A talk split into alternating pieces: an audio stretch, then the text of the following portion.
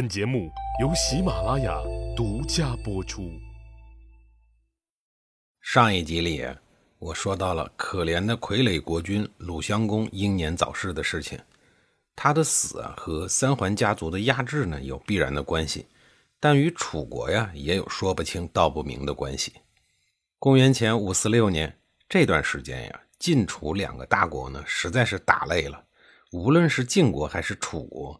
自鄢陵之战以后呢，国内政局都不稳，外加各个盟友国呀也不堪承受沉重的税负，离心日险，这使得双方都没有力量继续发动大规模的战争，都想息兵罢战，都想歇一歇。宋国地处楚晋两国的中间地带，宋国大夫项须就敏锐地洞察到了楚康王和晋平公的内心世界，捕捉到了米兵罢战是大势所趋的信息。于是他义无反顾地走上了推动两国走上和平之旅的道路，准备策划第二次米兵会盟。第一次是公元前五七九年，由宋国的华夫发起的。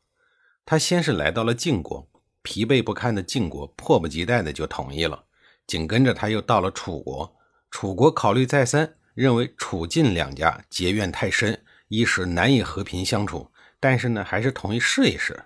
项须又跑去了齐国。齐国人犹豫了一下，考虑到晋楚都同意米兵，他担心不同意就会失去民心啊，于是也就同意了。搞定了这三个大国，其他的小国自然是极力的赞同啊。公元前五四六年，大会在宋国的都城西门外顺利的结盟休战。这次的和平会议呀，南方的楚康王不仅成功的解除了北方中原各国对自己的强大的军事威胁。还通过会议的形式啊，得到了他先王为之苦苦奋斗、苦苦追求的东西。这就是他与晋国国君晋平公一起坐上了中原霸主的宝座。晋楚两国在这次会议上呀，都取得了很好的收益。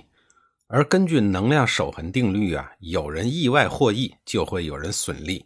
这次会盟特别的规定，晋楚两国的从属国们要向这两个大国呀同时进贡朝拜。也就是说呀，过去呢只需要进贡一份现在呢要进贡两份但是也有例外，那就是齐国和秦国，他们的实力比较强，因此只需要进贡自己的盟国，而不用进贡另外一个霸主。最惨的就是其他的那些小国，有些国家由于晋楚多年的征战，国内啊早已经是家徒四壁、饿殍遍野，没有金银财宝来进贡，就只能拿人口来充当贡品。这次米兵会盟啊，实际上是晋楚两个大国通过盘剥那些小国的利益，最后达到了暂时的和解，暂时形成了表面的均衡态势，使各国此后啊免去连年征战之苦。而与之而来的呢，就是税负加一倍。在随后的几十年内，晋楚两国之间呀，还真没有发生过直接的军事冲突。外部不打了，就该内部了。各国内部的贵族、士族、豪门之间的斗争开始激烈了起来，血腥了起来。总之呢，不是外战就是内斗，生命不息，战斗不止。咱们接着说米兵会盟之后的事儿啊。会议结束以后，就轮到了各从属国们履行朝见义务的时刻。晋国的从属国，也就是鲁国、宋国、陈国、郑国、许国等一帮君主，赶紧行色匆匆地南下楚国。要去朝见，要去供奉楚国。可是刚刚到了汉水，就听到了楚康王去世的消息。鲁襄公一听啊，就跟大臣们商量说：“这人都死了，还开什么会呀？要不然我们就回去吧。”书中带说：“那不行不行，我们来楚国呀，是为了朝见楚国，而不是朝见某一个人，怎么能回去呢？”但大夫孟郊附和了鲁襄公的意见，说：“呀，不如咱们回去吧。”书中带说：“请问我们是为何而来呀？”说的好听一点是仰慕大国的仁义，说的不好听一点就是害怕大国的武力。如果在国内听到了大国君主失势，难道我们就不南下了吗？现在在半途之中，你听到了国君去世，然后你就假装没听到，这也不是明摆着侮辱楚国人吗？万一楚国人借机讨伐鲁国，你觉得鲁国的实力是否能够抵挡啊？多一事不如少一事，不如继续走吧。鲁襄公考虑来考虑去。尽管是仰慕楚国的仁义，还是迫于大国的淫威，最终啊，一行人还是选择了南下，向楚国进发。当时的宋平公也在南下的途中，他听到了楚康王失势的消息，大夫项须就说呀：“我们回家吧，我们就是为了这个人而来。现在这个人死了，我们的任务也就完成了。楚国人现在自己都自顾不暇了，哪儿还能管得了其他人的事儿呢？姑且回去，让百姓休养生息，等他们立了新国君，咱们再说吧。”于是呢，宋国人就这样回去了。等鲁襄公来到楚国的时候呢，已经是来年的春天了。鲁襄公过了他第一个南方的春节，当时的楚国人正在为楚康王准备葬礼。楚国人大概觉得鲁襄公的官大，于是建议让鲁襄公亲自为楚康王的尸体穿衣服。这种事还真是头一遭，哪有让君主去给尸体穿衣服的这种晦气的事儿啊？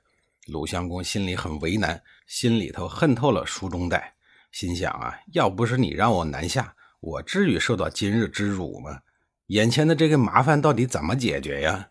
强行拒绝是不可以的。首先自己身处人家的地盘，再说鲁国和楚国，那就是萝莉对壮汉呀，强弱之差太明显呀。这时候，叔孙豹提出了一个方案，说：“您可以在楚康王临就前呀，先用桃木棒和扫帚做一个驱鬼的仪式啊。”鲁襄公一听这个主意不错，一方面鬼怪呢不会招惹自己了，另一方面呢，根据周朝的老礼，这个行为啊是君王参加臣子丧事的标准举动。这样一来呢，就可以给自己争一个面子，可以说是一箭双雕。于是当天啊，鲁国人找来了一个巫师，在那儿搞了半天的驱鬼的仪式。鲁襄公拿着衣服，形式化的把衣服啊放在了棺材的旁边。楚国人像看戏一样在那儿发愣，也搞不明白，也没法反对。等仪式结束以后啊，楚国人才明白过来。不过呢，也已经晚了。前面的巫师驱邪，这是君王对待臣子的礼仪。鲁国人这是反客为主，把自己当成了君，把死鬼楚康王当做了臣子。然后后面的穿衣服的仪式呢，又反了过来，自己为臣，楚康王为君，两相一对照啊，俩人平等。楚国人虽然郁闷，但是呢又说不出什么来。要怪呀，只能怪自己没文化，没把周朝的老理学好，吃了没文化的亏。楚国人吃了亏以后，能让鲁襄公踏踏实实的回国吗？下一集里啊，我再给您讲述。